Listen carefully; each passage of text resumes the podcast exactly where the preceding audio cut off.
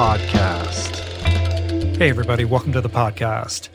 Today, we're back with a second edition of our newly minted Ask Me Anything series, which we're calling Roll On, at least for the time being, which is essentially a twist on my usual format in which I share my thoughts on select topics and answer audience questions.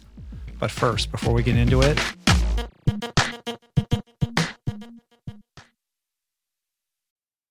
Hey, everybody. Like me, Inside Tracker wants to help you start the new year right. So they're thrilled to help support the Living Proof Challenge, the no cost, science based habit building program designed by my well being wizard brother, Simon Hill, to specifically uplevel the most important biomarkers that drive health span, that drive disease prevention, physical fitness, and mental well being, courtesy of a doable, evidence based 12 week program elaborated upon in length in my conversation with Simon that dropped January 1. That's RRP 804. If you listen to that episode, then you know the program entails comprehensive blood testing at both the commencement and conclusion of the challenge. And nobody handles blood testing better than Inside Tracker, who are graciously encouraging everyone to join the no cost challenge by offering a 25% off discount on Inside Tracker tests. To unlock the discount and learn more about this challenge, visit theproof.com slash livingproof.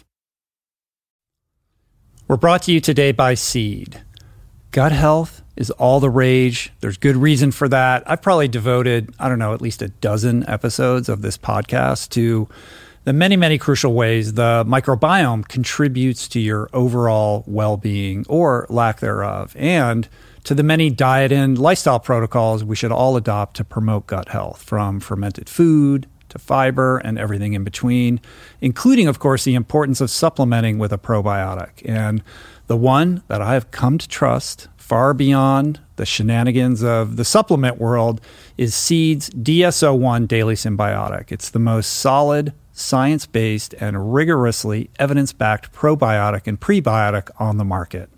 Formulated for optimal digestion, gut immune function, gut barrier integrity, skin health. In fact, my 16 year old daughter has been using it to clear up a significant acne issue, and it's been wonderful, as well as many other systemic benefits. Like I said, I've been taking it daily personally for years. I love it. My body loves it. And right now, for our listener community, Seed is offering 25% off your first month of Seed's DS-01 Daily Synbiotic. Visit seed.com slash richroll and use the code richroll25 to redeem this offer. That's seed.com slash richroll or code richroll25. Meditation has been a recurring theme on this podcast dating back to its beginnings and in conversation always leads people to asking me about the best way to begin. There are no shortage of modalities, of resources, and apps available. I have experience with many of them, but my mainstay, I have to say, the one that I have found most useful is waking up. It's this unique treasure trove of wisdom that has become so important to my daily routine that the app finds itself right in the dock of my phone for immediate fingertip access. Beyond its robust catalog of daily meditations, it's also this extraordinary library of mindfulness resources that go well beyond the strictures of meditation with courses on stoicism, cognitive behavioral therapy, time management, procrastination, as well as thoughtful conversations with leading scholars on everything from psychedelics to happiness. It really is one of the most worthy investments you can make in yourself and listeners of the show can get 30 days to try Waking Up for free. Plus, you'll save $30 on the in app price. If price is a concern, Waking Up offers the app for free, astonishingly for anyone who can't afford it. You can find the links on their website to get a full scholarship right now. Just go to wakingup.com slash richroll to start your free month today. That's wakingup.com slash richroll. Okay, so just to quickly recap, in order to be a little bit more responsive to contemporary events, and also in an effort to connect with all of you guys a little bit more substantively, I've decided to experiment a bit with the show by way of this new AMA themed format. And the current thinking is we're going to be publishing this type of show twice a month, every other Thursday. To help guide this discussion and my thoughts, my friend Adam Skolnick, an activist, a veteran journalist, an author, and somebody who's just a great conversationalist, joins me in the co host seat. Today, we begin with the current state of affairs on the protests and some feedback on recent podcast episodes. We also discuss the intersectionality of food insecurity and social justice, and how healing our food deserts is an act of anti racism. I should also point out that we mentioned a new documentary in the works on these subjects entitled They're Trying to Kill Us. It's from my friend John Lewis, who joins the podcast next week, as a matter of fact, as well as Keegan Kuhn, who's the co director behind Cowspiracy and What the Health.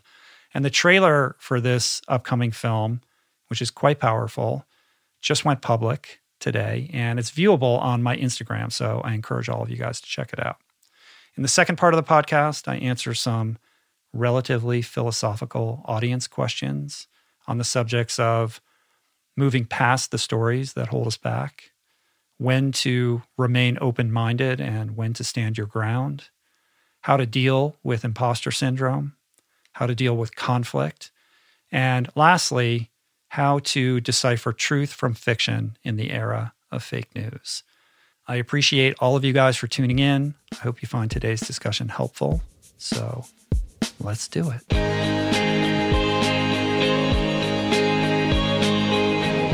Hey, everybody, welcome to the podcast. We're back with another Ask Me Anything. I think we're calling this series Roll On. Is yes. right, Adam? Roll On. calling it. Uh, episode two of Roll On. I'm back with my buddy Adam, Adam Skolnick, writer, journalist, activist, author, co author of Can't Hurt Me, the epic David Goggins uh, memoir, probably the most successful independently published memoir ever. It's got to be right. I mean, who knows? I don't. I, I, don't really know if there if there's a way to quantify that, but it's. Uh, I mean, Goggins is, is it, those books have been selling really well. It's still um, selling like crazy, isn't it? It is. It is. It's still doing well. It's been like top 20 on uh, the Amazon charts for a year and a half now. That's insane. Yeah. What a crazy ride that's been for you.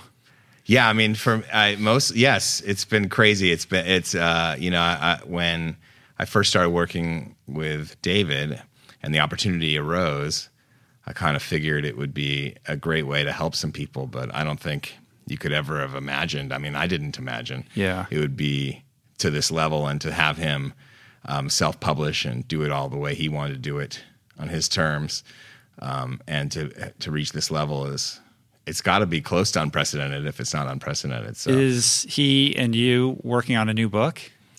Um, not at the moment. No, I mean, uh, he yeah he is he is he's he is working on stuff. Okay. Um, but uh, we'll see how it all manifests. I mean, he's always working on stuff, so right. he's always uh, coming up. He the post he just put out uh, was amazing. I don't know if you saw it. I haven't yesterday. seen the, the latest one, yeah, but they're yeah. super inspirational. Yeah, yeah, yeah. And this one is they get like so crazy phenomenal. views too. Yeah. he follows nobody, and what does he have? Like two million people yeah, now on Instagram. Like that. Maybe maybe more. I, I can't remember what it, what it is now. It's uh, unbelievable. Uh, and yeah. for the two or three people listening or watching who are not familiar with that book, definitely pick it up. And I would highly suggest the audiobook, which Adam reads. And then after every chapter, you guys do kind of an informal podcast breakdown yep. version of yep. that chapter where you and David interact. Yeah, and that was you know that was all David's idea. Invited me to read it, and then um, but that really came out of the collaboration. You know, I was lucky because. Uh, for me, I had like it was basically David Goggins on Broadway, like one man show uh, for three months, where I, I, would just talk to him and he would just go off on these incredible. I mean, he's such a master of his own story, right? And the first time I ever heard of him was on your podcast, and and he did that on that, and he's that's why he's such a great podcast guest uh-huh. because he just goes, right? Um, and so I got a chance to listen to that, and then and and so over the course of that several months that we were working together. Um, it became clear to him that it was a great way of doing it would be to right. for me to read it and then talk about it together. And so we were able to drill down deeper into the stories that people hadn't heard before. So it ends up being kind of a companion piece to the print book. Right. Yeah. Well, it's incredibly impactful Hey, that book. thanks, So man. congrats on that. Thank you. For those that are new or missed our first uh, edition of Roll On, seems weird to call it that. Um, what we're going to do here, the idea is Adam and I are going to have a loose discussion, kind of oriented around, I don't know, just whatever's top of mind. Um, and then drill down into listener questions. So we created a little bit of an outline today, uh, and we've got some questions that we're going to be answering. And the idea is that we're going to make this a consistent um, uh, series on the show, uh, probably uh, every every other Thursday. So the way that we've traditionally published is the long form interviews go up every Monday, and then every other Thursday I've been putting up episodes. Uh, and the idea behind those midweek episodes was to explore opportunities to do something a little bit different. Hence the Guru Multiverse series and the Coach's Corner. Um, and I think this is going to find its place, you know, in that kind of sphere. So that's the idea. Um, maybe we can start with a little bit of feedback from our first episode, which was interesting. I think it was overwhelmingly positively received, um, although there was a little bit of criticism oriented around the fact that the first conversation that I've had on the show regarding the protests, civil rights, and Black Lives Matter was between me and and you know my my my white Jewish friend. Yes. you know what I mean? Interest- and and that's interesting casting choice. Right. Like I took some heat for that, uh, understandably so.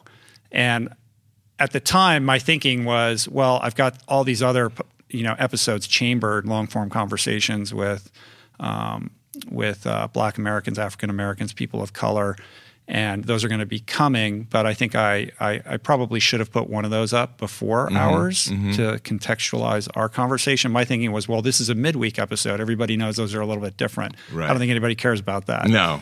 so to all of you who might have been harboring that uh, that feedback or that notion, uh, I understand where you're coming from.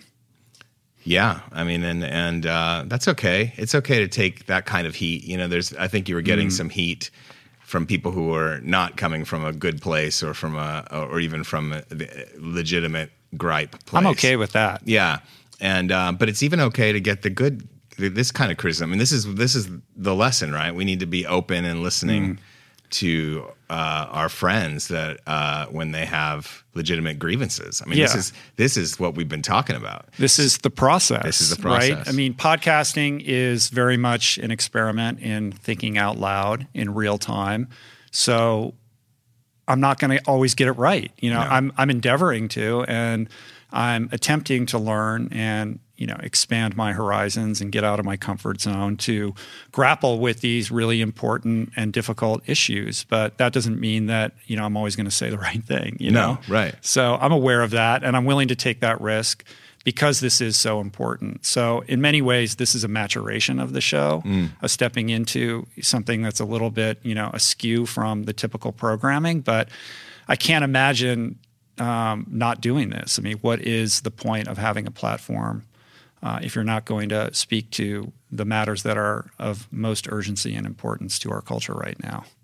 Yeah, I think, and uh, it, I mean, isn't that the point of this new endeavor? Roll on is to be able to respond not only to what's happening around us in real time, but also to respond to comments about the show. Just to be able to respond to your listeners, Yeah. and to address their concerns, your concerns in a, in a kind of formalized way. Yeah, hundred percent. Uh, and and to do that, we've had to shift our workflow a little bit. Historically, the program has been set up where I record these conversations and they may not come out for four to eight weeks. Right. Which is fine when you're talking about health and fitness and nutrition, which tend to be relatively evergreen subjects.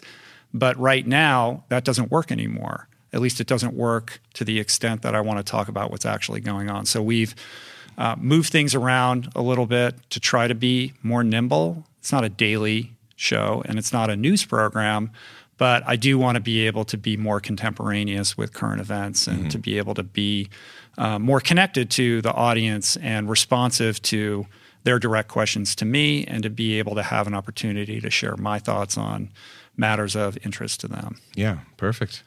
You So- had some comments on on uh, sprouting on the Facebook group. Didn't That's you? right. So, for those who don't know, we started a Facebook group for the podcast. I think it's Facebook groups, Rich Roll Podcast or Rich Roll. I'll put a link up into the show notes to it. Um, and it's been a really cool community. The idea there was to just create a place for people to discuss the show and their episodes, like minded people to communicate with each other. Less about me being involved in it. I want it to be its own thing, independent of me. Um, but I post there occasionally and I check in when I can. And in the wake of the sprouting conversation with Doug Evans, the entire feed, not the entire feed, but a lot of the posts are people sharing their sprouting experiences, which has been really cool. I shared it with Doug the other day. He was like delighted to see Fantastic. that. And I've been doing that myself. I um, ordered, after having Doug on the show, I ordered a bunch of sprouting stuff online. I got a bunch of containers and some seeds. I think Sproutman is where I got everything. That's what Doug suggested uh, is the best site to get this stuff. And I got a rack up in our kitchen, and I've got maybe seven canisters going right now in different phases. Really? And it's been really cool. What do you got? My well, I just got all the. It took a long time with COVID to get everything in the mail, but now I think I'm on day three of my first like harvest. So these are about done and ready to eat. None of them have spoiled yet, and I got another rack below that I just started last night. So, So I want to have like a like rotation, different different ones. Yeah, bro- I've got broccoli, broccoli sprouts, lentil, pea. Um, Doug gave me um, a mixture that's like a protein mixture that has like chickpeas and a bunch of different stuff in it. Fantastic. Um, I got a couple others I can't remember, but it's super simple and it really doesn't cost anything. These these jars cost almost nothing. I mean, you could do it with mason jars if you want, with cheesecloth on top of them. Um, and I just have a simple like dish drying rack where Really? you angle them at a 45 degree angle, and it's right next to the sink. So every time I go into the kitchen, I'm reminded, you know, two or three times a day to just rinse them out. And it's been fun, man. I, I, it's so easy, and it like literally the seeds cost, you know, like pennies. Did you have to like lease a corner of Julie's kitchen to get this to get this approved, or did she just immediately approve it? Normally, she's very proprietary about her workspace in the kitchen, but I think she was so excited that I took an interest in something culinary. Like this is the great like myth about our marriage and our work together. Uh, you know, we have all these cookbooks and all of that, but like Julie is the chef. Like I'm, I just sit there and you know wash the dishes afterwards. You Like, approve enthu- yeah, I'm not- enthusiastically. I'm not the culinary genius. You know what I mean? So the fact that I was like, oh, I want to do this, she's like, oh, wow, that's cool. She's all excited. So yeah, I bet. Anyway, my kids are like, what is that? You know, there's also yeah, my But kids you've are all been fueling off salads like as a main thing for a long time, right? Like like like Yeah. in the middle of the day, I've I've had many I've had a few lunches with you, and it's always been like a big salad for Yeah, you. typically, Yeah. but I don't. I'm not growing those that produce in my yard. No, no, no. You know. Yeah. So this is a this is a new thing for me. Yeah, it's yeah. Very exciting. Very cool. I love it. So what else do we want to talk about? Um, We want to talk about what happened in Westlake. yeah, I think you should talk about that. I mean, you sent me this thing um, this morning. Yeah. Um, so just just today, Yeah. news broke um, about an incident in in my backyard. We're recording in Thousand Oaks right now, and in this neighborhood, um, three individuals got busted for defacing a Black Lives Matter sign. One of whom worked for the sheriff, the other worked for the DA, and I think the other one was a private citizen. But And the DA guy was an assistant investigator, I right think, with the DA. Yeah, Yeah. yeah. I mean, the DA's office and the sheriff's office did respond swiftly to um, put these guys on leave, but they're on paid leave pending an investigation. So And they we'll were arrested, right? They were, I believe, they were arrested. Yeah. yeah. Um, misdemeanor citations, Yeah. and I guess this. The person who put this sign up, which is right on Westlake Boulevard, which is a heavily trafficked road out here, um, his sign had been defaced a number of times. So he put up one of those ring cameras and recorded the whole thing on video. Fantastic. So, yeah, man, you know, this What are your stuff is still going on. It, I, I think it's, I think it speaks to the, you know, when people say there is no problem, like there is a problem. Mm-hmm. You know, the fact that things like this are happening are, are indicia that there is, you know, an underbelly, a dark underbelly of, of racist attitudes and behavior, and this is made manifest in this particular inst- instance. And um, you know, what motivates that? Is it is it you know some kind of repressed white rage? Is it a sense of disenfranchisement? Is it just uh, patent uh, overt racism? Like, I don't know these individuals. I don't know what motivated them to do that. No. But the fact that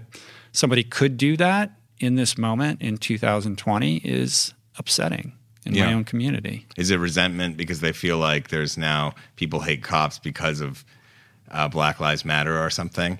I mean, maybe. I mean, one of these guys was worked in the D, the DA's office, not the police department. Yeah, there's sheriffs. So, right. You know what? I think two things. One, it's further evidence of, of prejudice embedded within law enforcement, um, which has been an accusation for a long time from people of color and especially black Americans. And um, it, it has been given very little notice until now. Um, you know, we, we hear it, but it hasn't, hasn't sparked widespread protest in, in our lifetime until now. And, uh, and this is evidence of it. This is evidence in a place in Thousand Oaks, Right. in Westlake. I mean, this is Which is, for people that don't know, an upscale suburban enclave Very that's predominantly white. yeah, yeah, and that's and so and and just the expression Black Lives Matter has driven these people to do this. One of whom is sixty years old. Right. I mean, he's a sixty-year-old man going out of his way to deface something. A sixty-year-old man. Yeah, it's similar to the guy in DC on the bike. Yeah. Who was trying to rip this, the the flyers out of the little girl's hand? Oh, right. Remember that guy? And or that seems like a lifetime ago. It's, it's like a, someone sent me something this morning of a someone in their 60s, like that, j- trying to get into a grocery store without a mask and trying to barge past somebody. Do you see that one?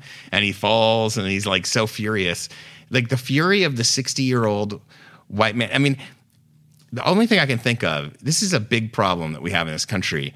It's that we have we have a country of adult children Right. that have just not figured out how to grow Right, up right, right. and be grown-ups. Right. Like like we wouldn't tolerate that kind of behavior from children. Mm-hmm. You know, like if, if it was a 13-year-old going out and vandalizing anything, it would be a problem in that family. Right. If it was like a 13-year-old that wouldn't wouldn't listen to the security guard at a grocery store, that 13-year-old would be reprimanded by his mom or his father right then and there. Right. When you think about what is going on in the mind of a 60 year old man that he's going to pull his car over driving down Westlake Boulevard, get out and, and slash a Black Lives Matter sign. Yeah, a 60-year-old man. The immaturity and the wrongheadedness of that is unbelievable. And it dovetails perfectly with what we were what we were talking about earlier. Both of us had started listening to Greta Thunberg's Yes. like sort of audiobook, I guess, Yes. manifesto that she just released on Spotify. Incredible. Um, I was listening to it on the drive in, and she just pulls no punches, man. you know what I mean? And to, and she speaks to this childishness of She the does. adults, right? She, talks does. about being in the congressional dining hall Mm-hmm. in Washington D.C., where she's going to have lunch with all these congressmen. And she's looking around at all the fast food outlets, and it's Dunkin' Donuts, and it's this and it's that. and she's Robbins. like, I see these grown men and they're drinking their pink milkshakes and eating candy. And she's like, Who are the adults? yes, and, and these are the people creating policy. Right. And, and it's like, but there's so many places we can go with that. One is like she, her tone on the audiobook is great. Like, like it's very clear she thinks we're all a bunch of idiots, Right. Which we probably are. Well, she has a clarity because she's not American. Right. So she comes to America and she sees it through a different lens. Like there's she had, there's a distance between, you know, like because we're so we can't see the forest for the trees because we Mm-hmm. live here. She doesn't have that problem, and when she's talking about her road trip across America, Yeah. it's very de Tocqueville. Oh, yeah. like she's got this you know laser view on all the problems when she's driving through the truck stops and she's seeing the oil refineries and the empty parking lots and the 16 lane highways and all of that and her ability to kind of articulate the problematic nature of all of this from a perspective of like how did we get here like we're not even beginning to address like all of these problems uh, you know, she described she was she was paraphrasing, like making up fake slogans for the states. Because the Oh, right. license plate had states, and it was North Carolina, where even the salad bars don't have vegetarian options. yeah. right I know, I know i know No offense, North Carolina. I love North Carolina. I know. It's it- but um, but that but that was pretty funny. De Tocqueville. You got to define de Tocqueville for people that maybe don't know who he was. So yeah, de Tocqueville wrote this book. What's it called? On America. Yeah, I forget. think it was like, like early that. 19th Yeah, yeah, century yeah. visiting America. So a? French guy comes to America. It's on democracy, maybe. Yeah, yeah, yeah. And he comes to America, and he because he's not American, he has this crystal clear, objective perspective on the democratic experiment. Yeah. And help spread that to France, right? Right. Spread enthusiasm across Europe for it. Right. Yeah, yeah. Yeah, so we'll link that up in the show notes. Meanwhile, uh, a town in Siberia above the Arctic Yep. Circle just exceeded 100 degrees Fahrenheit Yeah. yesterday or today. Yeah, I mean, you know, that's I was I, I stopped for gas on the way here, and there's a Starbucks connected to the gas station, or like on the same plot, and uh, I'm listening to Greta, and I'm thinking, well, she's she is she is pissed off because uh, because she's she's appalled that so few people are aware of this emergency that's going on and the policymakers. Like she has it out for the media the policymakers basically everybody. And um, and I'm sitting there, and as I'm pumping my gas, I'm thinking of pumping gas into my car and watching 20 cars get in line for Starbucks drinks, probably in disposable cups, um, with their engines running and their air conditions on because it's a warm day here in Southern California in the Valley. Um, and she's right to be pissed off. You know, like she she is on top of. You know, that's what is interesting, and the tone works in this in this uh, Spotify project, whatever it is, uh, because first of all, the writing is great. She reads it fantastic. It's riveting. Right. And the tone just provides more urgency. I, I, I love it. I think it's incredible. Um, and she's right on. She's still right on. And we still haven't quite woken up to it. I mean, like you said, like today, nobody, kn- I mean, do people, are people aware there's 100 degree days in Siberia? Well, CNN's re- covering it. It's they're they're reporting on it. The impact of that, you know, who knows? Right. You know, it's it's kind of an astounding figure, though. 100 degrees Fahrenheit. And they're saying it's going to be above in Canada too, right? Above the Arctic Circle in Canada is next. That heat wave is going to continue. Yeah. Yeah. Usually it's 60 degrees in June above yeah. the Ar- Arctic yes, Circle. I think 68 or Yeah. something like that. Yeah. Um, one of the other things Greta was talking about was she visited a forest and was talking with some rangers there. I can't remember exactly who.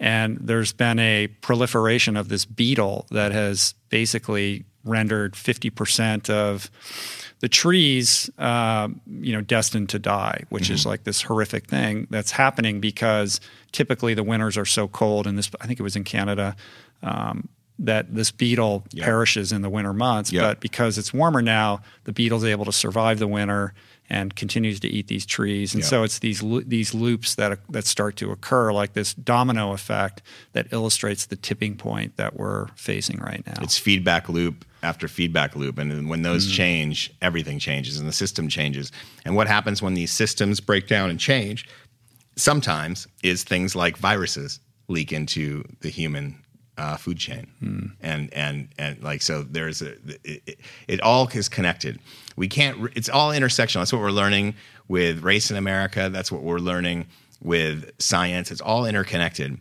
And everything becomes a feedback loop. Right. because we're all, we are like we were talking about earlier we are like an organism on the planet Mm-hmm. functioning. And so we're, we're going to be everything comes back on you. Mm-hmm. and yeah. Yeah, I think it's a good it's a good um, place to pivot into food insecurity and food injustice. Right. That's another you know kind of black mark on our culture right now, where we have these pockets all across America that are deprived of healthy food and healthy options that are also economically depressed, and that creates its own feedback loop that um, produces you know a generation of people who are improperly nourished. They're more susceptible to chronic lifestyle illnesses. Their brains don't develop as well. Their IQ numbers go down. There's all kinds of statistics on this. And this perpetuates without any kind of you know interference on our part at a at a system level to redress this. yeah i mean uh should we should i define food deserts i, I, Yeah, I kind ahead. of went on to the food empowerment project's website which is a, a great website a great resource for this um, and so what i'm reading now comes from them Food deserts can be described as geographic areas where residents' access to affordable, healthy food options, especially fruits and vegetables, is restricted or non-existent, non-existent due to the absence of grocery stores within a tr- convenient traveling distance. So there's a report by Congress, and the U.S. Department of Agriculture that 2.3 million people, 2.2% of all U.S. households, live more than a mile away from a supermarket and do not own a car. Now, that is skewed because supermarkets are defined very narrowly in these reports, and they can include um, convenience stores, bodegas, right? Like Liquor stores. exactly that have like a spare banana that Right. not even priced until the person goes there, and it can be a different price on a d- given day on a given from a given employee. Um, you know, they're mostly most commonly found, like you said, in black and brown communities, low income areas, um, and so their their choices are limited. And it's also more expensive to get. You know, it's it's known that fruits and vegetables somehow are more expensive than high fatty processed foods. And so when you're already low income, your choices, you know, so for a lot of people, wellness is a choice. For some people, those choices are made for you. Yeah, it's a huge problem. I had uh, my friend John Lewis and John Salley on the podcast last week. I'm putting that episode up next. That'll be up on Monday. And one of the things that we talked about in that in that conversation is this very subject. And those guys in well, mainly John John Lewis. I think John Salley's on board as a consulting producer. Um, but John Lewis aka the badass vegan as he's known on Instagram, partnered with Keegan Kuhn, who's the the co-director behind What the Health and Cowspiracy, and they're hard at work on this new documentary that's now uh, that they just retitled it. It's called "They're Trying to Kill Us," Yep. and they showed me the trailer, which should be going public this week. It might even be today. I'm not sure if it if it's public by the time this podcast goes up. I'll link it up in the show notes. But the trailer is so powerful, and it basically takes a look at the disproportionate impact of food injustice on um, communities of color across the country and the downstream impact of that on on repressing their ability to um, improve their lives. And it's through the lens of like hip hop and music with all kinds of interesting interviews with prominent people from that community. And the, the trailer is like insane. I sent it to you, right? Yeah, Like, yeah, it's it's very incredible. I mean, it's. I can't wait for this movie. I, I wish the movie was coming out right now because it would it would just explode. Yeah. it's so timely. It, it's it's going to explode because whenever Mm. whenever it is, because people are ready for these kinds of this kinds of information. You know, I think Yeah. the there's there's more and more plant based people in the African American and pe- people of color community. I think that's growing. Um, athletes are the were kind of the first people in on it, right, and seeing Mm-hmm. performance, and now it's just flourishing as its own kind of resistance, its own like personal choice, the way to um, combat climate change you know it's, it's it's often i think you've said it many times it's the most profound thing you can probably do to help the planet right now on an individual level Well, it's is- the one thing that you can do every Yeah. single day, Yeah. three times a day. Every time you reach for food, Yeah. you're making a choice yeah that has that kind of downstream impact. has a big impact i mean just a couple statistics um, between 1989 and 2005 so a little bit ago uh, the prices of fruits and vegetables went up 75% in that same period processed fa- high fatty foods sugary foods the cost went down 26% so sometimes these choices are made for you right like we were saying Right. and so then That speaks to the systemic nature of all of the this. systemic nature. And so then when you get when, you, when those are the options for you in order to make ends meet, you you drift towards those foods.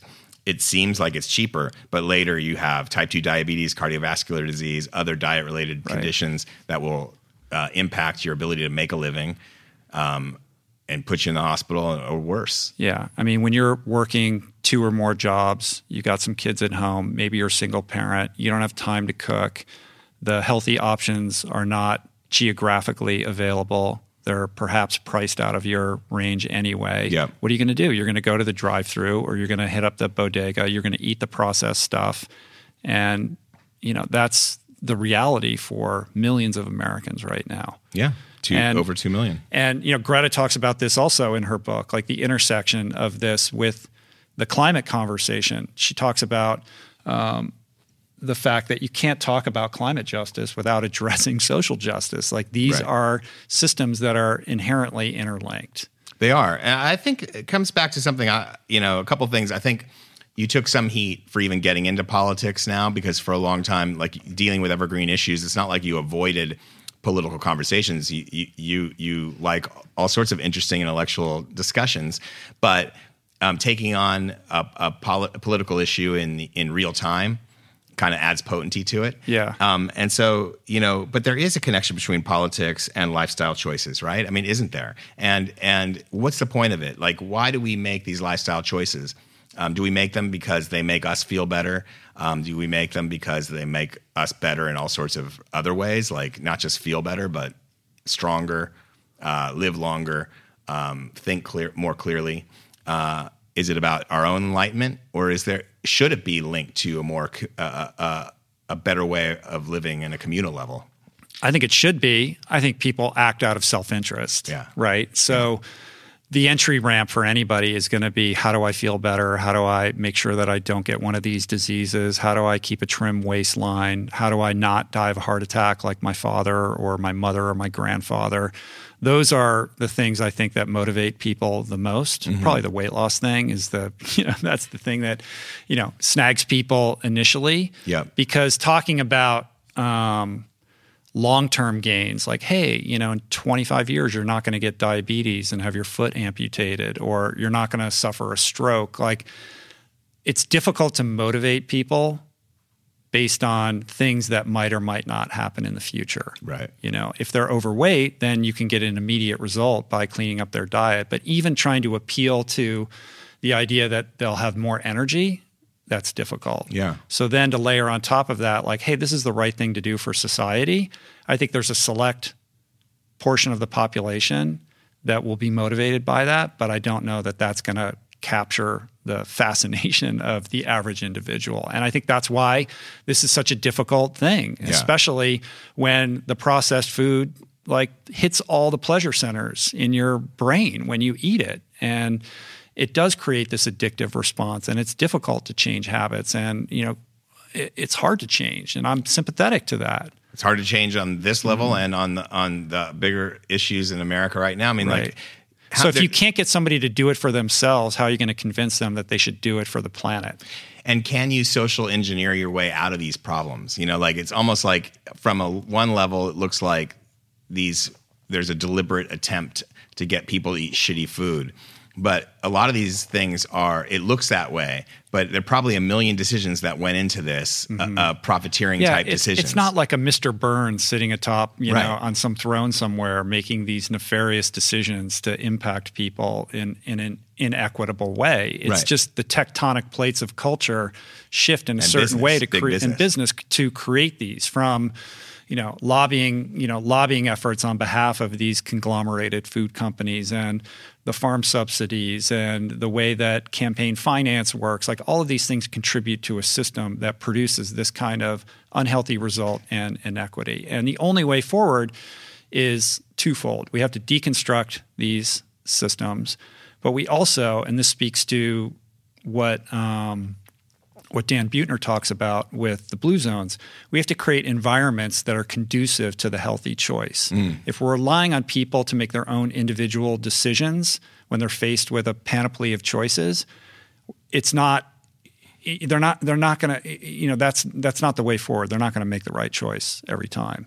So we have to create in environments where the healthy choice is the convenient, uh, affordable, um, and you know easy to consume option, right? From bike paths to you know healthy food that yeah. is within arm's reach and price effective based on the community.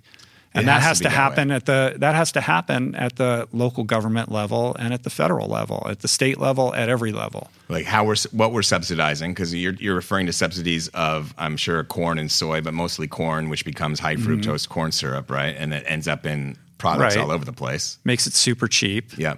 Um, I had a guy very, very early on on the podcast. He'd be good to bring back on. This guy, David Simon, and he wrote a book called Meatonomics that basically looks at the subsidy structure in the animal agriculture industry. And basically, the the the truth is, if you stripped away all the subsidies, like the average Big Mac would cost like you know I don't know like, I can't remember the figure, but it was like a lot of money, right? Mm-hmm. It was mm-hmm. way more. It, what does it cost now? Two bucks or something like right, that. Yeah. It would be like nine dollars or something. Um, that alone would shift the landscape tremendously. Yeah, if you if you stop subsidizing the the food the, the cows eat and the cows themselves, um, it would be too expensive to eat so much beef. You wouldn't be able to. Yeah, fast food. The whole the whole ecosystem of fast food would shift as a result of that. Amazing. So, yeah, I mean, I, I, I did a story for Sierra Magazine in um, pork country in eastern North Carolina, and um, there, what has happened is that big conglomerates like Smithfield Foods, which is now owned by a Chinese kind of uh, um, multinational, mm-hmm. um, and most of that pork that's grown in eastern North Carolina ends up going to China. A lot of it does. Right. And so what's happened is that the the individual farmer that used to own the, the pigs and sell them to the slaughterhouse or the big company that distributed it, uh, they don't own them anymore. Mm-hmm. They uh, basically are paid a fee to grow the, the grow the pig, right? And that fee doesn't cost enough to treat the sewage, so the sewage ends up in these ponds that mm-hmm. then ends up getting flooded into into um, rivers. Sometimes they have to spray the they the, spray it, spray it and all then over. It rains down on the local community, yep. which tends to be you know a, a relatively impoverished yep. you know yep. community. Yeah, yeah. And so, uh, but the the uh, kicker on that is that the actual pork grower, the, the the people that own those farms, very few of them make any money. No, I know. So yeah, it ends yeah. up being it doesn't work for anybody really. They're they're the, essentially yeah. a modern day sharecropper. Yeah, and they have to procure so much debt to create these farms, and they become servants to that debt, and they can never transcend it. Yeah, and you know I've had many guests on the show to to talk about that. I mean that's another that's another instance or example of the systemic nature of this. You have these conglomerated animal agriculture companies that prey on these farmers uh, to, you know, basically convince them to produce at a higher level. They need to like they'll they'll give them these loans, and they're able to build these, you know, industrial CAFOs. Yep. Um, but they're always just shy of kind of being able to be profitable beyond servicing the debt. Right. Some people can make it work because they maybe own multiple CAFOs, and so they make mm-hmm. it work that way. The small margin becomes something over over you know if you can scatter it over six different farms they bought. But most people suffer, man. Most people can't make a living. Yeah, and, and I'm compassionate to those farmers. Oh yeah.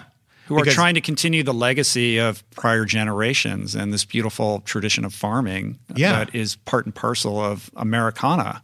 Yeah, I mean, but they, this they is a very different situation, right? And and and you know, it's funny that when I was in Eastern North Carolina. This was in September or, or October 2016. There was a, a, Trump rally announced. Did I ever tell you about this? No, I don't think so. And in the middle of Eastern North Carolina, pork country, um, they dropped in like two with two days' notice. He staged a rally, and they canceled the schools so that everyone could go to this thing.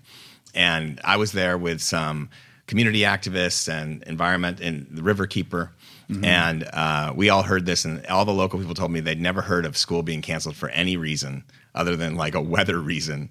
Um, schools were canceled so that people could go to this Trump rally. And I went wow. to this Trump rally, and um, but you see this division that is sown because the people who are trying to keep their lifestyle going are victim to the friends of Trump but they are worshiping Trump or grateful for Trump. Well, that's the disconnect, right? right? The idea that that um, this administration it cares about them yeah. and their problem, when in fact everything that it's doing is at odds with their personal self interest. And that's what that's what um, the powerful have been using race to um, perpetuate that lie for hundreds of years. Mm. Yeah, so bringing back to that again, um, which is good because you can't escape it. I mean, that's all. Yeah, that's yeah, the yeah. air we breathe right now.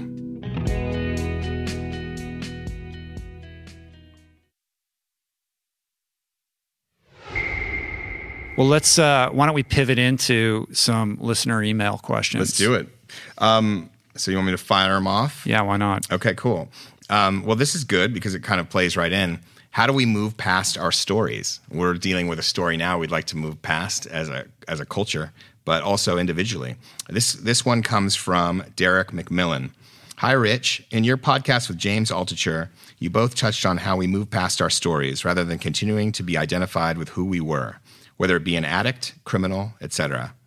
How do you develop a positive relationship with your past without identifying with it in the present and letting it dictate who you will be in the future? Thanks. That's like the ultimate question. That's Right? That's yeah. We all have these stories that we tell ourselves about who we are. You know, mine can be I'm an alcoholic or I'm an athlete. Yours could be I'm a journalist. Yep. So those are the labels that we put, you know, there's professional labels, but there's also these more um, at times insidious stories that we quietly, privately tell ourselves about who we are and what we're capable of. Mm. I And in can't many do that ways, thing. I could Yeah. I, I could never do that. you know, yeah, like yeah, like well, Goggins can do that, but I can't do that because Right. he's like that and I'm like this. Right. Right. That's right. I do it as much as anybody. I've done it historically over my whole life, um, and I think it's important to understand that these stories are illusion.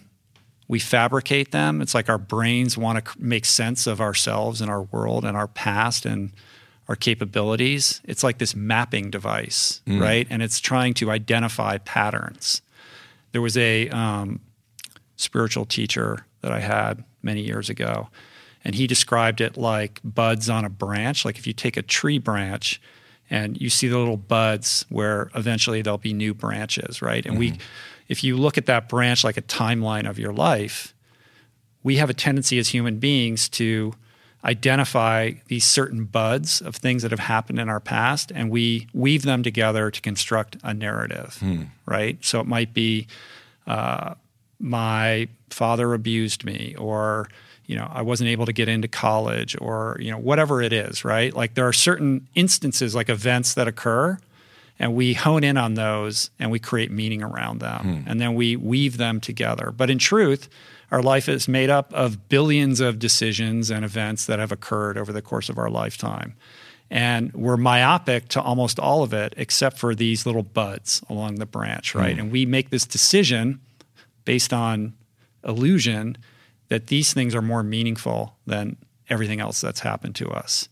And we construct an identity around that. And I think the process of learning from that, but not identifying with it, is one of self inquiry. I think it's a lifetime journey of deconstructing that. And it begins with mindfulness, hmm. because the more that you can be present in your life, the less you are um, the less you're shackled to that past and that past as a predictor of future behavior, hmm. right? So, the most tangible tactical advice I can give to someone who's struggling with this is to begin meditating hmm. And to try to learn how to be more present in your life. I think these stories are important to the extent that they can inform a better path forward, but detrimental to the extent that we rely on them as limiters and predictors of future behavior.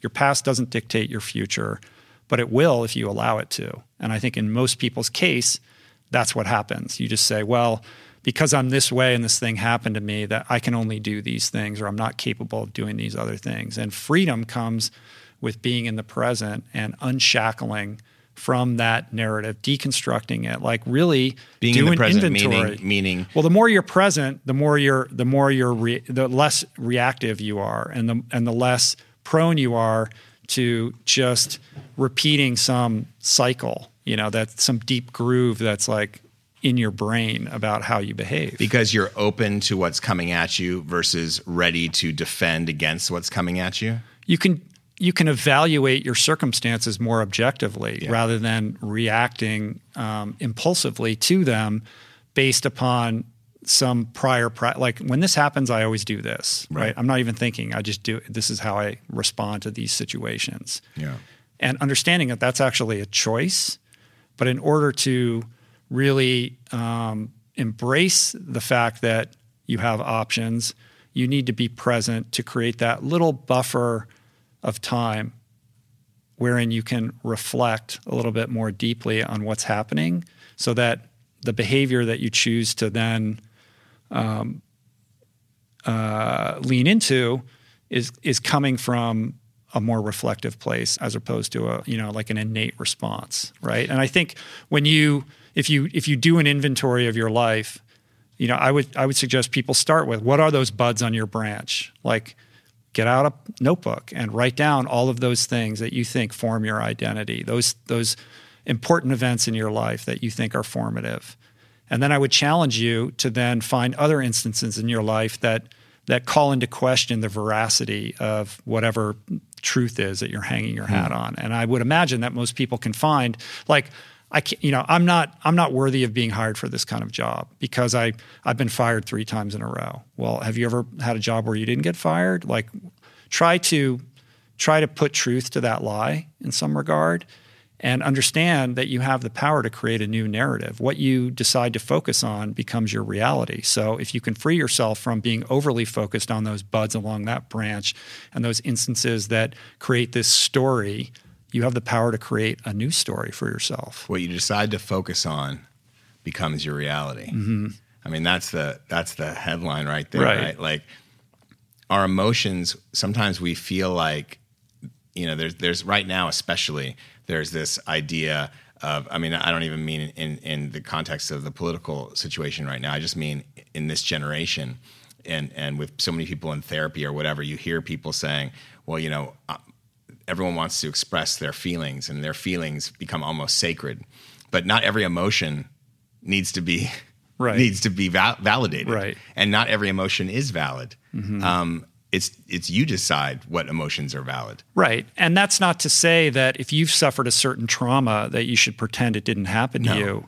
Um, you know, if if that's the case, that needs to be looked at. Like seek out therapy, like unpack that. What's behind that? How is it holding you back? And and you know start to develop tools to work through that so that it no longer carries that charge and that power that is inhibiting you.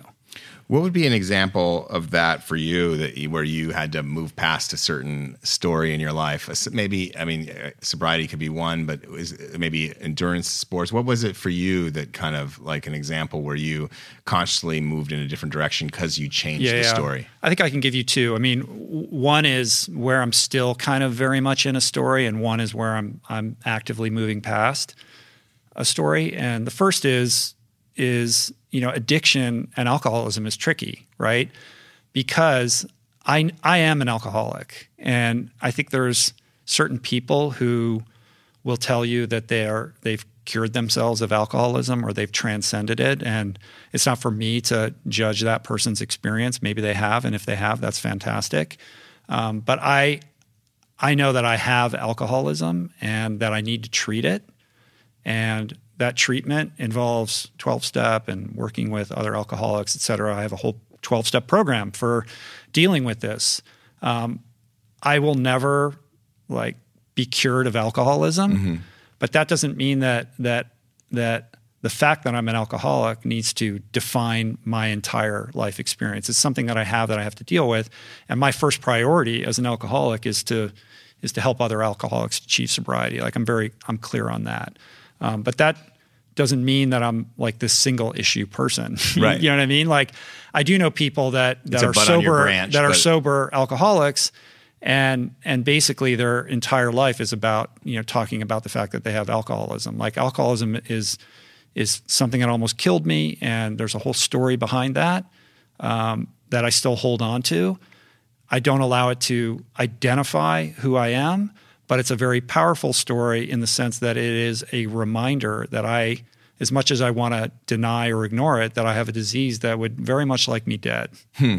And that I have to remain persistent in my recovery to abet that internal urge inside of me that's doing push ups the minute I stop um, uh, treating it. Staying ahead know? of it. Right. So that is a story that that has truth to it I don't overly identify with it, but I need to maintain the pertinence of that story in my life in order to be well. And that's mm-hmm. why when you go to like an AA meeting, people get up to the podium and they share what it was like, what happened, and what it's like now. And the reason that they share what it was like is a reminder to themselves as they're sharing it and to everyone else like this is where i came from like this is why i do all these things now because i would very much like to just forget that i did all of those things and pretend it didn't happen yeah and it's important that i'm reminded that that is you know fundamentally who I was and who I could return to being if I'm not vigilant. Hmm. So that would be that one example of where I maintain a connection to this story for a healthy reason. Yep. Another example would be this pivot that we're making with the podcast right now. It would be very easy for me to just say, well, I'm an, I'm this endurance athlete and I'm a vegan and I do a podcast about those issues. We're going to talk about nutrition and how to be like an Ironman triathlete Right, or right. whatever and like stay in your lane, Rich. Trust me, I'm on the receiving end of a lot of stay in your lane comments these days. Which is weird because And- your lane has always been pretty wide. There's a lot of people who who would very much like me to go back to that lane and stay there. They want they want Okay. the triathlete podcast. Um, and that's a story that's powerful. Like I could just stay in this place of like, oh, I did five Ironmans on five Hawaiian Islands and tell that story again and again and again, and allow that to kind of dictate how I communicate publicly. yeah. I'm not that interested in that. That was a while ago. Like I'm in a different place right now where you know, I've grown.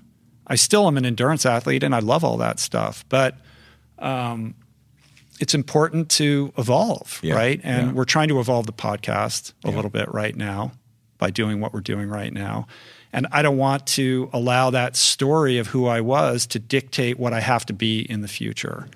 That story is powerful, and I can leverage it um, as as a way of reminding me that I'm capable of putting anything I put my mind to Yeah. because I've done some hard things. I know that I'm capable of more than um, that other old story tells me, which is that you know, uh, you know, I'm not good and I'm an imposter syndrome. I know there's another question about that that we can get into. Yep. Um, so I use those stories for the benefit that they can give me, but I don't try to. I don't allow them to hinder me from growth. If that makes sense. Yeah. Do you think that answers this question? It totally makes sense. I think it does. Um, you know, the the idea that um, we should be focused on not what we did, but where we're going. Not not where we've been, but where we're going. Uh, but the reason I think people love that story also is because uh, you know the story of your Rich Roll, the endurance athlete, is because to so many of your listeners, they they would like to get to the point where they have kind of some sort of physical mastery or get better. And because it's interesting, would you be at the place you are now if you hadn't gone through the crucible of of of ultra, which allowed No. you to see yourself? Like we talk, you talk about meditation.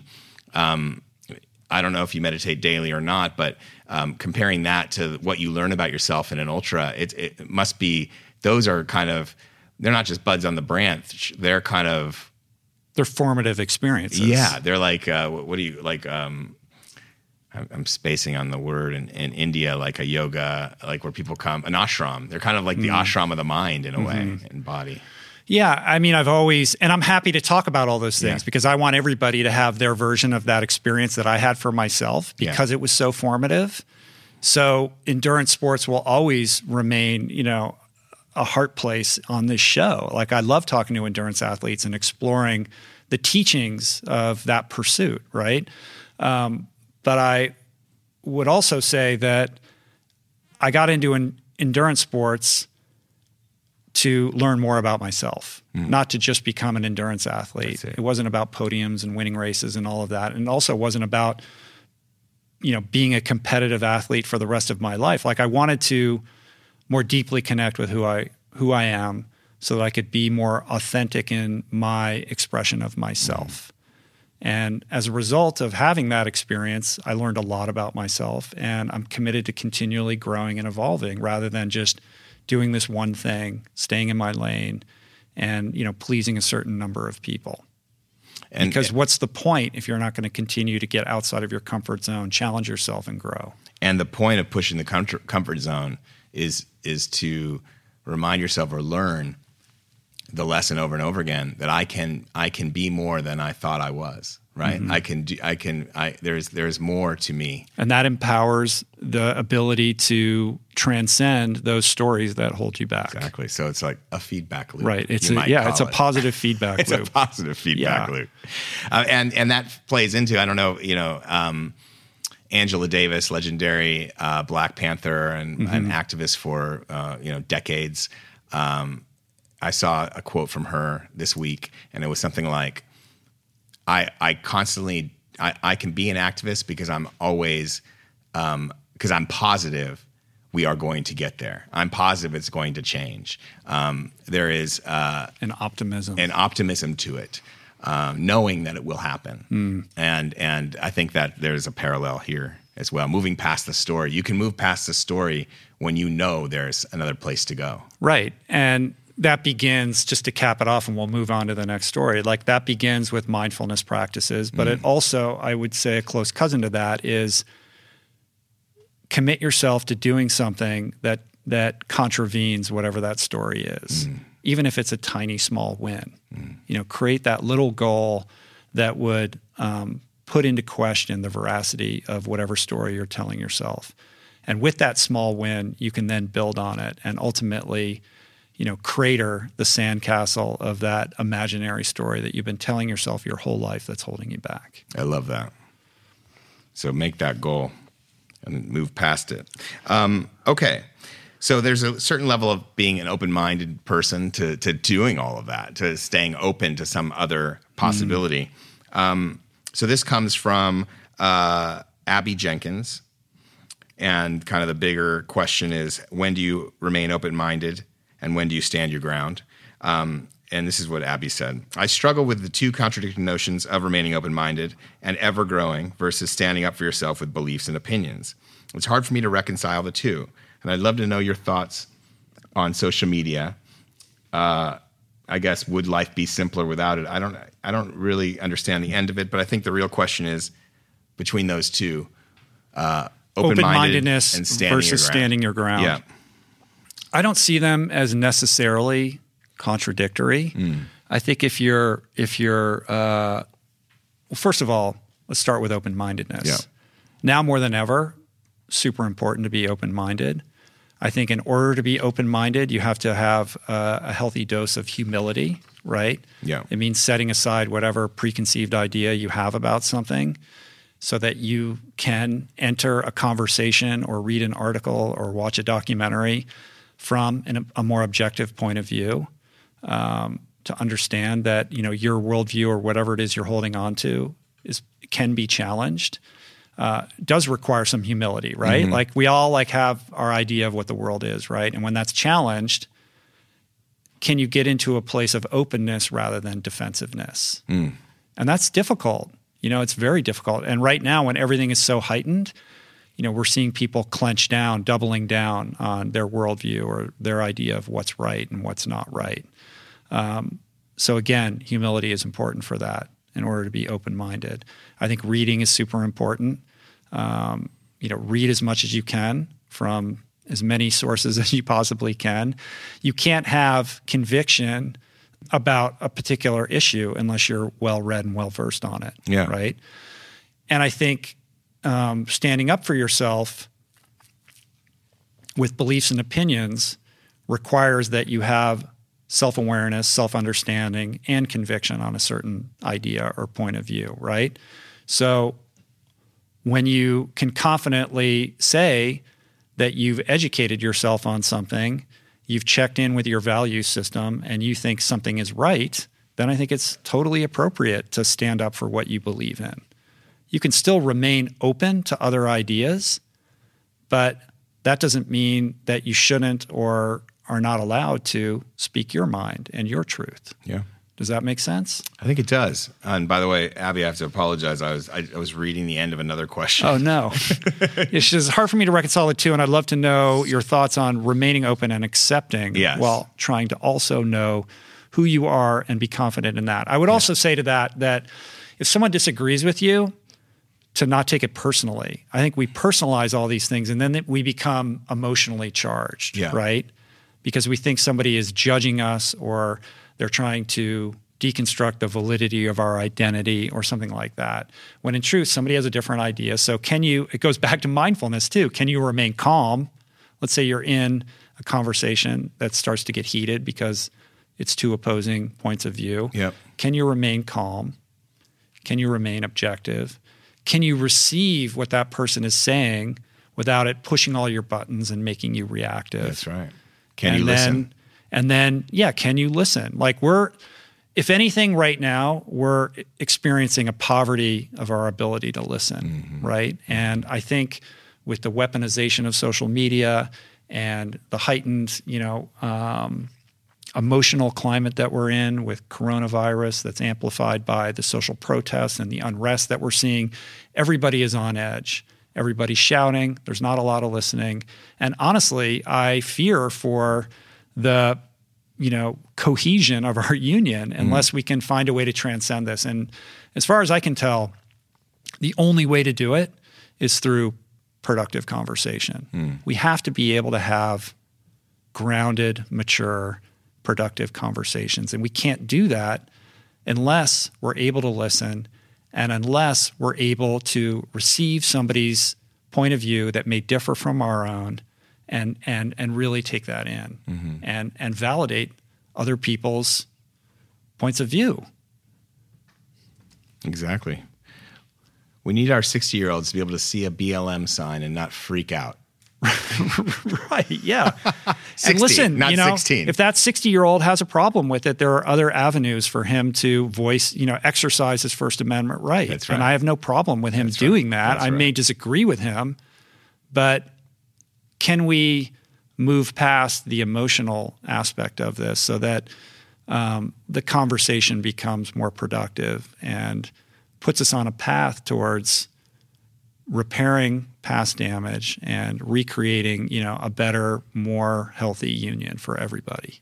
Yeah, and being open-minded isn't necessarily a liberal thing, or you know, being open-minded and being open. Um, often, people on the far left are just as open-minded, are just Yeah. as closed-minded This is not a else. partisan thing. No. Um, okay. How do you deal with imposter syndrome? From Philip Diddy. You have mentioned imposter syndrome a couple of times in past podcasts. I too suffer or struggle from that, despite some level of ability to be successful in endeavors that I feel an imposter in. I'm grateful for friends that mirror back to me my value to them. Certainly, you have recognized that you have many fans and supporters and even guests that you have had an impact on. It's a paradox for sure. What exactly does imposter syndrome look for you?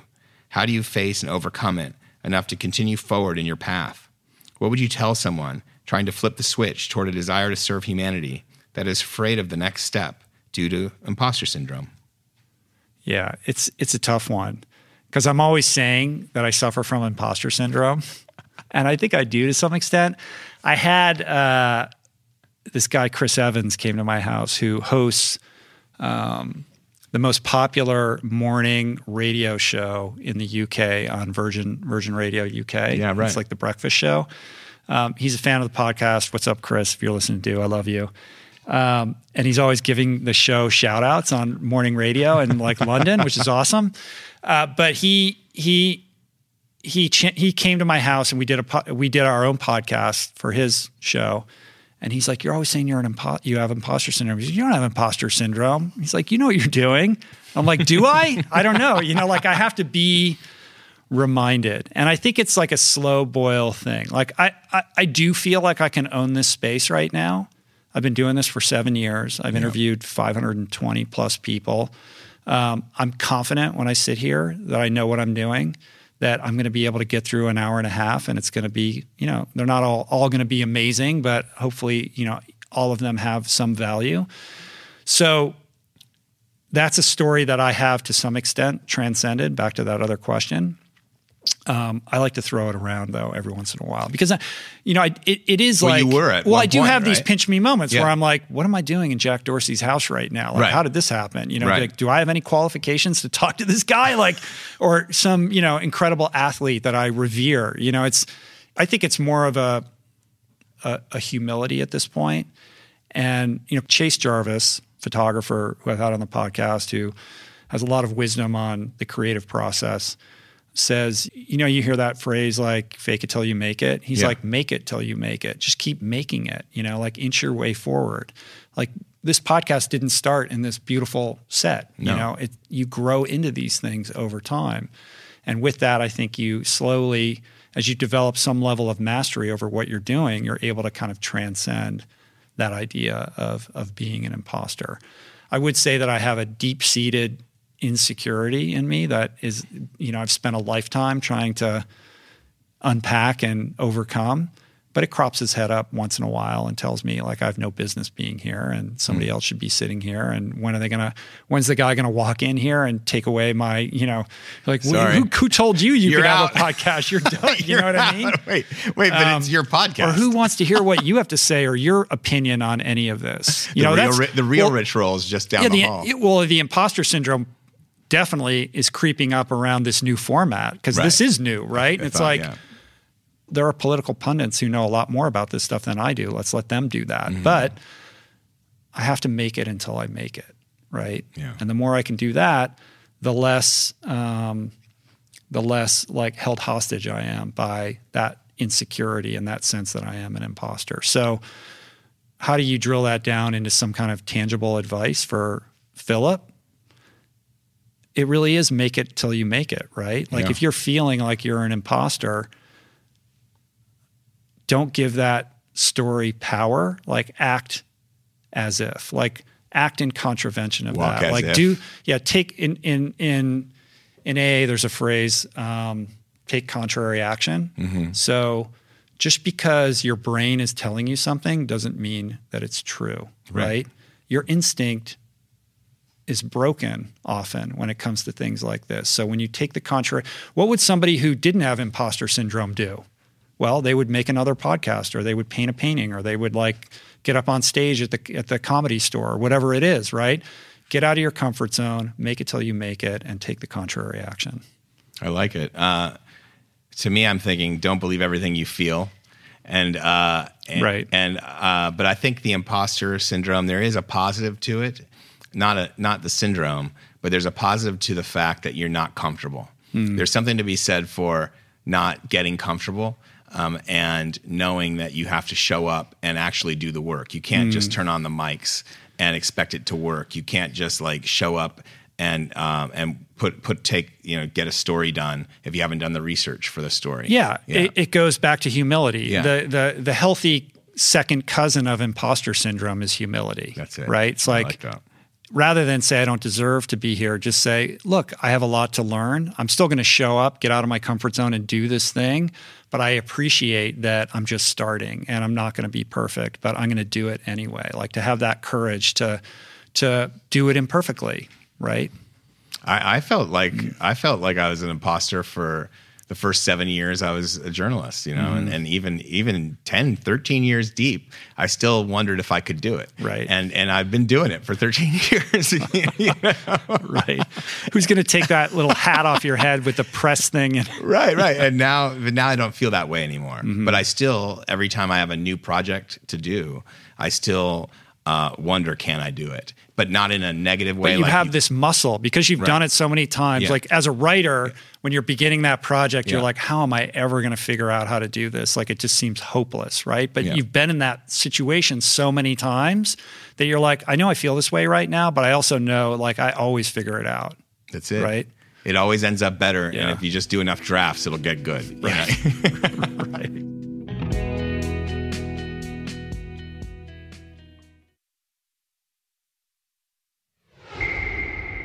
Cool. Uh, a couple more. How do you handle conflict? This is from Allison Warner. How do you handle conflict? What advice do you have for respecting the other person while respecting yourself? What about facing and conquering the fear just before you begin speaking? Mm. So, two questions. What advice do you have for respecting the other person while respecting yourself? Start there respecting the other person while respecting yourself. I mean that that goes a little that that dovetails a little bit with the open-minded versus stand your ground yep. uh, question. I think I would say with respect to handling conflict, traditionally I haven't done this well. Like this has been a huge learning curve for me, and um, and an instance in which the tools of sobriety have been very helpful to me. Mm. I am a notorious conflict averse person. I will do everything to avoid having to deal with conflict. And to this Same. day, I still duck out of every uncomfortable situation in which I'm going to have to say something, unco- you know, that's mm-hmm. difficult. Um, so this is a battle that I've been waging with myself forever. And the hilarious thing is that I used to be a litigator, right? I, my job was to advocate in conflict. You know, it's like probably the worst, worst professional, you know, situation for me to be in. And I can remember Everyone like who being just in paid a ret- depositions a or, or like, you know, sitting in on deposition and just thinking like, can't you guys just get over this? Like, can't we just make this go away? Like, I was so uncomfortable with the fact that there were parties that were at odds with each other, and I just wanted it to be over with. And to be an effective lawyer, you have to, th- on some level, you have to thrive on conflict. You have to kind of maybe not enjoy it, but certainly be comfortable with it, right? People- some people love it. And I just remember never feeling that way. And that was a big reason why I was like, I, I just, I can't continue to do this for a living, at least as a litigator. Uh, so I guess what I'm saying is like, this has been a huge like mountain to climb for myself. And I think, and, and part of that too, I should say, comes out of what I think is a somewhat laudable impulse or or instinct, which is that I can always see the gray in everything. Like no matter what somebody's saying, I can always I'm pretty empathetic, so I can always see somebody else's point of view. I think I'm pretty good at that, and I think that that has been a benefit to me as a podcast host because to some extent I can I, I really try hard to step into the shoes of the person that I'm talking to. Um, but I think when when you're able to see the gray and everything, it makes it more difficult to erect healthy boundaries mm-hmm. because you defer to the other person's perspective, mm. which is what I find myself doing. So for me, handling conflicts in a healthy way goes hand in hand with learning how to create healthy boundaries for yourself. And understanding what those boundaries are for you goes back again to the process of self inquiry and really being clear on what your values are. Like, what is okay and what is not okay. And when somebody transgresses you, you know, crosses that boundary of what is okay, do you have the integrity and the self esteem to voice that boundary to that person or erect that boundary or move away from that person, right? Um, when you don't have healthy self esteem, you don't you're you're unable to do that, right? Hmm. You'll let people steamroll over you because you don't feel like your point of view is valid or or has merit, right? Self-esteem comes through performing esteemable acts. You have to do esteemable things to develop that self-esteem. The more self-esteem you have, the better position you're in to create that healthy boundary and to make it be known. And I think when you're when you are creating those boundaries or you have to give voice to them, it's also understanding that it's not a personal thing either. It's like this is important to me and I need you to respect that. And if that person has a person that you're speaking to has a problem with that, that's more about that person than you. Because it's only somebody with low self-esteem that that would be upset that that person is upset with your boundary. Right. You know what I mean? Well, right. Th- th- These are not the level. It's not like you either respect yourself or the other person. I mean, ideally, you're doing both at the Right. same time. Like, Right. We're juggling Right. here, so you can like you can respect yourself first. You can't really respect anybody else if you if you don't respect yourself. But if somebody else doesn't respect a boundary that you've created, Yeah. then they're not respecting you. And if you allow them to do that, that's a reflection of your poor self-esteem. There you go. Because you're not respecting yourself. I guess is what I'm saying. I think you've just terrified anybody who just gave a lawyer a retainer. Well, hopefully the the lawyer they gave the retainer to isn't someone like me. Hopefully, you chose. I was chose still well. able to do my job relatively well. You did but- well. You masked it. Yeah, I did have to mask it though. You were an imposter. Um, all right. This is a good one to close with. Um, how do you discern truth from fiction? This is from Tom L.A. Jones. One of the things I found hardest in the last few weeks or months is how much false information there's been thrown around. I personally have felt like I've lost friends and teachers because they've become so engrossed in 5G, anti vax, Gates, etc., conspiracy theories that it's tainted all the lessons I've received from them in the past, which I also pass on as a yoga teacher myself. My question to you, or invitation for a topic of conversation, is how to discern truth from non truth, how to know who to listen to and trust, and why it even matters. Perhaps if I simply turned the news off and turned off my conspiracy theory pushing friends on social media, or just turned that off altogether, life would be simpler. This is a tough one. Life would be simpler, of course, but I don't know that it would be better. And to the extent that that Tom is questioning whether or not truth matters, let me be very clear. Truth matters. Truth matters more now than ever.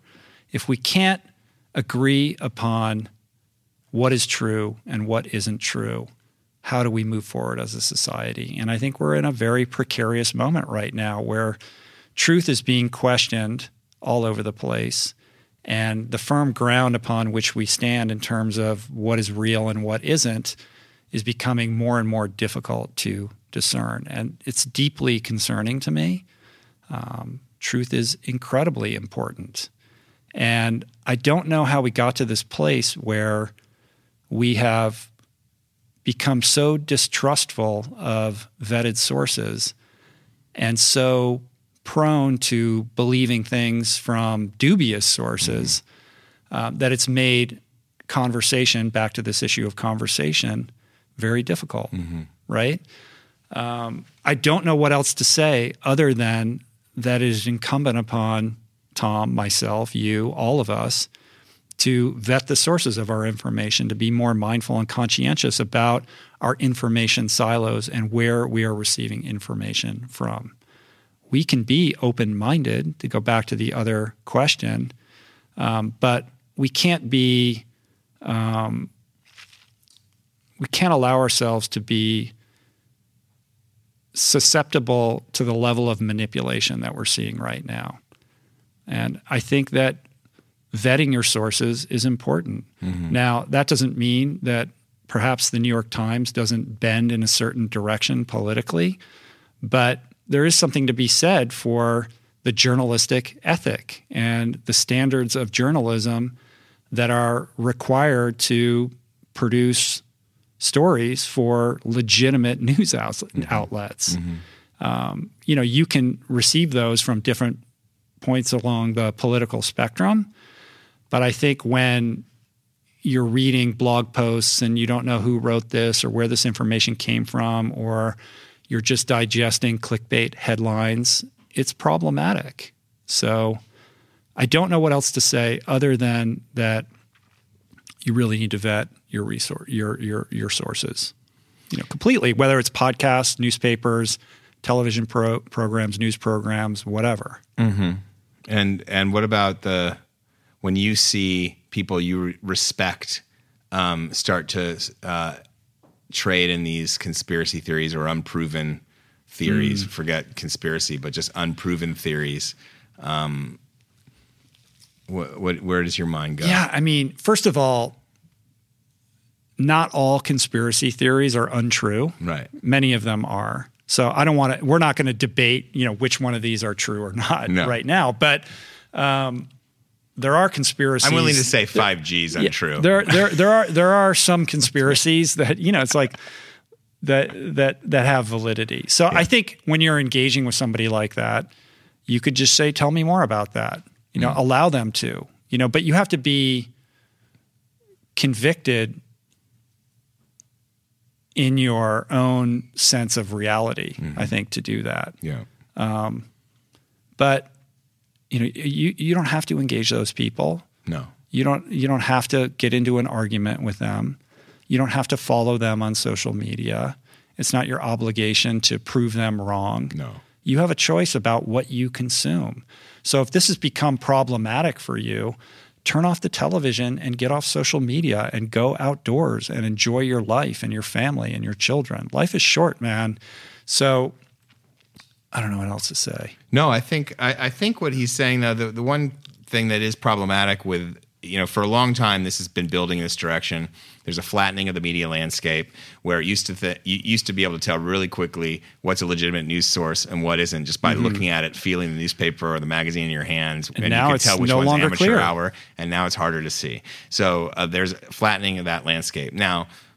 For someone who works as a journalist, uh, I always will trust the journalists on the ground before I'll trust almost anybody just because they're there. Mm-hmm. And um, just like I would trust a doctor who's been through medical school or through, you know, when it's an acute situation, than I will some guy. Right. Um, but uh, there has been this desire, and it's not just in uh, in journalism, but there has been this movement to attack the expert. Uh, you're Right. you've, you That's know, new. That's new. And what you do is you love to bring in experts and probe experts and try to figure out what's going on, so you, for the betterment of your listenership. Um, it's interesting that now the expert, um, whether it's a CDC guy or whether you know whoever it is, you know whether it's Fauci. now, if you're an expert, you're the first person to be dismissed. why should I trust you? You You're an expert. right? You're an expert. Why should I trust you? It's very strange. It's a very bizarre where everything is a little upside down right now. Mm-hmm. But I think the reason it's not, you know, that it matters is because now basically in a real way, um, our lives depend on it. You know, like we can't have some people not we can and we are some people are choosing not to believe in it but the virus numbers will go up so then i think one answer to to tom is just like you have to stay awake yourself and Mm-hmm. realize that and make choices knowing that you have to put yourself in charge, Yeah. I think, and Yeah. take responsibility for your information diet in a way that we didn't have we didn't used to have to. No. Right? no But it is strange that now the first people we call into question are the experts. Yeah. Like, how did we get It's to terrifying. this point? And again, it goes back to a breakdown in our ability to basically be on the same page about anything. Yeah.